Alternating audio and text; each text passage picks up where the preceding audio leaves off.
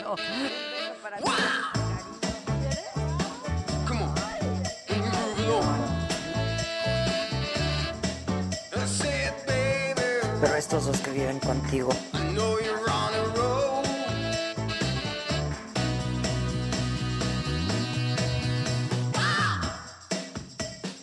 Hi, Fran. You're on right now with Adela from La Saga.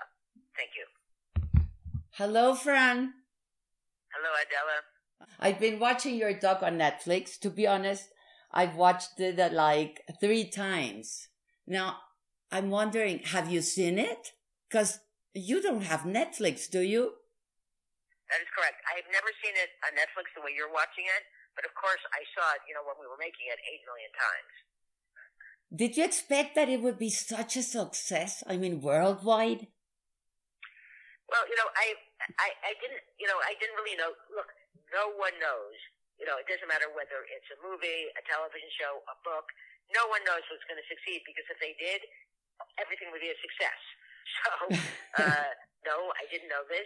Um, I did know that Netflix was around the world. Yeah. And this is my first experience of something like that because to me, that's the great thing about Netflix. I mean, it's fantastic. Uh, you know, I've heard from people from all over the world, uh, you know, places that I have never been, you know, uh, so the first, when it first was released or dropped or whatever they call it, the first call I got, these were obviously from people I know, the first call that next morning was from Doha, the second call was from Saigon, Wow. the third call was from Geneva. So I thought, you know, this thing is everywhere. It's everywhere. I mean, you've always been very famous, but Netflix made you a star. And you may not like what I'm gonna about to say, but you even became mainstream, Fran. Well, we'll see. I mean, I, I don't I don't know exactly what that means. I mean, I do know that it's certainly outside my usual audience. That's for sure. Yeah, absolutely, absolutely. What was it like to be interviewed by one of your biggest cheerleaders and your closest friends? I mean, he could not stop laughing, laughing all the time. And this is just something that's always been true of Marty in regard to me. I mean, ever since I've known him, he just is. He's just probably the person who finds me the funniest. So that this is just some natural chemistry between us. Yeah. Um, a lot of people noticed that. Some people thought it was like excessive. Um, but I assure you, this is the way Marty and I are together. You know, when we're together alone having dinner or something. Who came up Not with the we've done that in quite a while. I'm sorry. Yeah, yeah, I know. Like we've been, you've been pretty close for a while. Yeah. But, uh, what? Yeah. I, I'm sorry. Go ahead. No, what do you think about friendship? I mean, he's he's been a good friend of yours for a long time. Well, uh, friends are the most important relationships in my life, you know, and that's always been true. You know, th- they're the relationships I value the most because they're they are the only relationships we have that are wholly our own choice. You know, our families obviously we don't choose. You know, people think they choose their romantic partners, but you don't choose. That's not a choice. That's a chemical reaction. You know, that is not really a choice. But friends, purely a choice. And that's why I always think judge people by their friends because that's who they choose. And so uh, my friendships are essential. They're essentially important to me. Do you have many friends? Would I mean I have many friends. you do? Now I- you are said to I be. have many friends. Yeah. Go ahead. Go ahead. Uh, they're very they're very important to me. I mean, obviously, you know, I don't have a million very close friends, but I have quite a few close friends. I also have friends from, you know, I have I I have a close friendship with someone I grew up with. We've been friends since we're four years old. Wow. Wow. You know, and so we grew up on the same street. Otherwise, I'd never know her. Believe me, in a million years, I always say to her, I would never have met you in my adult life. You know, because unlike me, she went to this fancy girls' school. Then she went to Smith, which was the number one women's college at the time. And then she went to Harvard Business School. Then she became a banker, and she now owns the largest female-owned venture capital firm in the country. Um, we could not be further apart in any other way, except that we grew up together and we're close friends. Wow. Like you are on the extremes, the two of you. Oh, well, she's a Republican, Oh, she is. Wow. but she didn't vote for Trump. no, No, I I know, know. I know. I can't imagine that. But No. she's a Republican and has been since we're little kids. And so as politics in this country has gotten more and more extreme and awful, I have kind of a rule. And whenever I see her, I say, please, no politics. And No. we don't discuss politics. Well, let me let me just ask you a question. Politics. Are, are, what are your expectations of a female in the vice president and, and, and the people now in the White House? Well, I have to tell you that as far as I'm concerned, my life and the lives of really everyone around the world improved instantly the second Trump was out of office. And that would be true even if, you know, Biden's not going to get to do a lot of what he wants to do. But if he does any of it, even the fact that we do not have to see Trump all the time, hear about him all the time, we have actual, sane, intelligent people in office who understand the country and the world and care about the country and the world, this was a massive improvement. Absolutely, absolutely. Now you you said that Marty finds you the funniest, but um, you are said to be the funniest woman in America. And I was wondering, do you consider yourself funny, Fran? Well, I guess I consider myself funny. You know, things like the funniest woman in America, or that you know, you know, those things are absurd. How would anyone know that? You know, do they know every woman in America? I don't. I know a lot of people. I wouldn't say I know every woman in America. Um, you know, I think that you know, we live in a, an environment, and I mean, when I say we, I mean everyone in the world. In my lifetime, just language has become so extreme. You know, people didn't used to speak in this very extreme language, like the greatest, the most. But you know, these things were, were reserved for the few. Now we live in a world where everything's so extreme that people say things all the time, like "This is the most beautiful girl in the world." You know, "This is the smartest girl in the world." How would anyone know this? Well, but you are funny. But you consider yourself funny because you know every time I saw I saw the of course I saw the the doc, and every time you say something funny, you kind of smile. So I don't know if you find yourself surprised by what you just say sometimes. Well, I do think that you know one of the you know, if not the essence, certainly part of the essence of humor is surprise. Mm-hmm. You know, what makes people laugh is to be surprised by something. You know, so that uh, you know, uh, when I'm speaking, you know, I don't think about what I'm saying like everyone else. You Yeah, know, yeah. Uh, so that you know, sometimes I say something that surprises me. You know, I find it funny, um, but uh, you know, I, I I don't find myself you know hilarious night and day. I have to tell you that. and you seem to have a very strong and tough personality, Fran. Is there something or someone that intimidates you? I'm, I'm not very intimidated. I have to tell you, I've I've never been, uh, uh, you know, I've, never been very intimidated by other people. Um, I, I just don't think in those terms.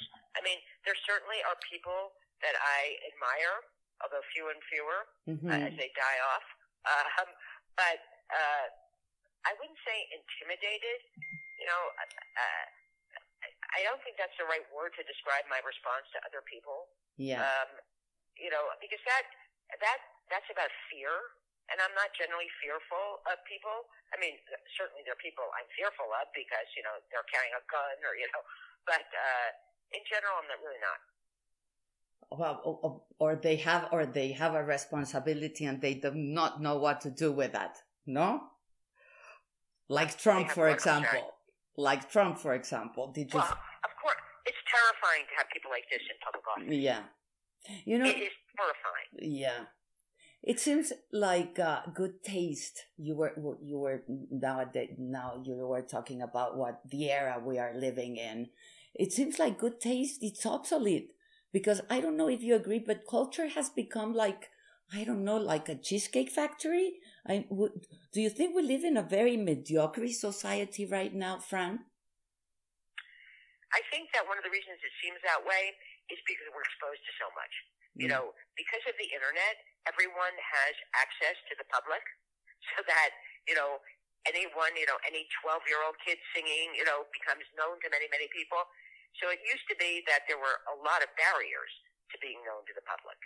So there was the idea, at least, that a lot of mediocre stuff, or even worse than mediocre, mediocre stuff, got winnowed out. Mm-hmm. Um, so that probably is true. You know, I think that we're more we're exposed to so much stuff that naturally. Look, most things, I don't care what they are, I don't care whether they're chairs or congressmen or books, they're mostly no good. They're mostly no good. So the content of culture has changed, Fran. Well, that's because, you know, in this country, people constantly use the phrase popular culture like we have another one. I mean, this country was never known for its high culture. Mm-hmm. That was not the point of America. Yeah. You know, this is not, you know, Spain. This is not France. This is not an old cultivated culture. You know, this, you know, America basically was an idea. You know, and so the great thing about America was the idea of America. And the bad thing about America is how that idea has changed now. Well, you were in the center of gravity of the major cultural events in the 20th century. What do you miss of that, Fran? Do you feel nostalgic of, of, of those days and, th- and that people? You know, I don't really feel nostalgic because I think nostalgia is an awful thing, really, especially culture, culturally. Mm-hmm. It's really a kind of poison because it's regressive. It makes people look back all the time. And it's also inaccurate because when people look back, they're only looking at the highlights. You know, they're never living through the tedium. So that, you know, you can say, yes, Renaissance Italy, it was fantastic, and it was. But I'm sure that the people who were living then also had a lot of tedium in their lives. Yeah. So that, you know, not every single person in Renaissance Italy, you know, was Michelangelo. Yeah. yeah. You know, it, that's true even if you look back at lesser eras. You know, you see only the highlights. And so that's what makes people nostalgic, I think. Have you been in Mexico ever? I mean, I know you're not a, a, a very big fan of traveling, but because of your work, you've, you, you have traveled a lot. Have you ever been to Mexico? I have only been to Mexico once for one night, and only because of one thing that I am very bad at is geography, although I'm better than I used to be. Okay. So once, when I say many years ago, I would say in the early 80s, I was in San Diego, and someone interviewing me from the newspaper mentioned to me that Mexico was like 10 seconds away, uh, which I did not know, and that there was a kind of a, really a trolley car that went from like near my hotel to Mexico. So I thought, that's unbelievable. I can just get on a trolley car and go to another country. so I did. What, oh, you did. that but that was Tijuana. Ti- Tijuana, exactly. Yeah. So I went there. I got on the trolley. I went to Tijuana. Um, I I walked around. I went to a restaurant. I ate dinner. I walked around. I bought some things. I got back on the trolley. I went back. That is the sum total of my knowledge of Mexico. But you've never been to Mexico City. You, you after the No, pandemic, either even if you're not very fan of traveling, you should come here because you know Mexico City has the risks of the New York in the 80s and this permanent old world charm also. And and I guarantee you'll have a great time Yeah, no, I know. I know. I actually have some friends who live there in Mexico. in Mexico City. But are they Americans or Mexicans? Do you have any Mexicans friends? I have some Mexican friends. The friends that I'm thinking of that live in Mexico City are half Mexican uh, and actually half Italian. But they, they live there. I see. Now, t- tell me, how have you been uh, uh, fooling your time through the pandemic? Uh, well, mostly reading. You know, I would say uh, walking around. I walk around, uh, surveying the uh, landscape to see how things are improving or not improving. Mhm. Uh, talking on the phone. and you like talking on the phone, Fran? I, you know, uh, for the last like ten years, many of my friends have announced they don't like to talk on the phone anymore. They just want to text. So I don't text, so I wasn't talking to them on the phone. These are now the friends I cannot get off the phone Yeah. You know, because it, it's a way for people to connect. You know, when they weren't seeing each other. now staying inside, I've learned of myself that I'm pretty much useless at a lot of things. I mean, I can't even boil an egg. How have you managed? Because I know you don't like to cook, you don't cook. How have you managed? How have you solved food, for example? This is the, you know, I mean, for for myself, you know, the most annoying thing of the pandemic, not the worst thing, the worst thing is people dying, I know that, is that eating in my apartment, where the food is without question the worst food in New York, because I hate to cook. I hate even to prepare food. I hate to slice an apple. Yeah, me too. You know, I find it so tedious. I cannot even tell you. The second New York opened to eat outside, I eat outside. I'm eating outside tonight. It's like 30 degrees here. Really? I would rather freeze to death than eat in this apartment. So uh, how how how is it feeling New, New York right now? I was I was curious. Are you vaccinated already? Tomorrow I get my second shot. Your second shot, and that gives you like a peace of mind a little bit. Oh, very much so. I, I I mean, I was really lucky to get this appointment. It was like by happenstance. It was a nightmare here. You know, a friend of mine went on the internet for 24 hours to try to get these appointments uh, because there was a snowstorm here.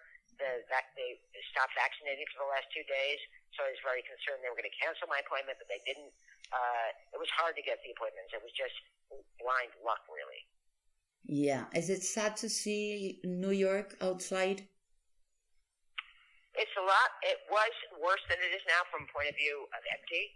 You know, it's definitely more lively than it was at the height of the lockdown. It Mhm. was unbelievably empty. It it didn't even look real. But that's not the case anymore. And these outside restaurants are packed all the time. It could be pouring, it could be snowing, it could be 100 below zero. No one wants to stay in. No one. I know. Do you think it could have been less tragic to New York and to the world, the pandemic, Fran? I absolutely believe that if we had had any president other than Trump, including other Republican presidents like Mhm. George W. Bush, Mhm. including other horrible presidents, I don't believe this virus would ever have come to. Uh, I don't believe it ever would have gotten out of China. Yeah. You know, I mean, Obama kept Ebola out of here because you know uh, he listened to. You know, the intelligence services here. One of the things they do is they track epidemics around the world. And so they reported to Obama, there's this disease, Ebola, in, in Africa. He instantly sent doctors there. He sent the military there, and he kept it out of here. We didn't get SARS here. We didn't. You can keep the. You know, if you do your job, that's part of the job of the president. But you have to read your intelligence reports. You have to be able to read, which I don't believe Trump can, and you have to care about other people, which he certainly does not. What do you think of the, of of of, um, of Biden and Kamala? Do you think they are really aligned to the left voters? I really think that the party, the Democratic Party, is is is quite a bit to the left of Biden. I do believe that. I, on the other hand, I believe that no other uh, Democratic candidate could have won. So that I was very glad that Biden, who is far to the right uh, of me, I was very glad that he was candidate because I, I didn't think anyone else could win. But right now, this country, the right is so extreme. It's it's beyond belief to me. You know, uh, that It is very I, I think this was extreme. the- Yeah. fair- I mean, it's more than extreme. It's it's kind of insane, frankly. You know, it's, it's untethered from reality. But uh, I think that it was very good that Biden's candidate because he won. You know, he's going to do the best he can. You know, given the fact that he came into office, you know, with the, the country in shambles.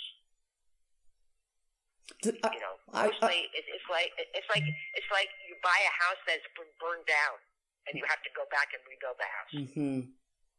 Are you friends to any politician, Fran? Are you close to any politician?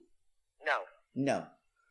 No, I mean I've only, uh, you know, I've met some politicians. Uh, I, you know, I don't have any friends that are politicians uh, Mm. that I can think of. I'm sure the second I stop, I'll think, oh, I forgot about so and so. But I think I'd be highly aware if I had a friend in elected office. Yeah.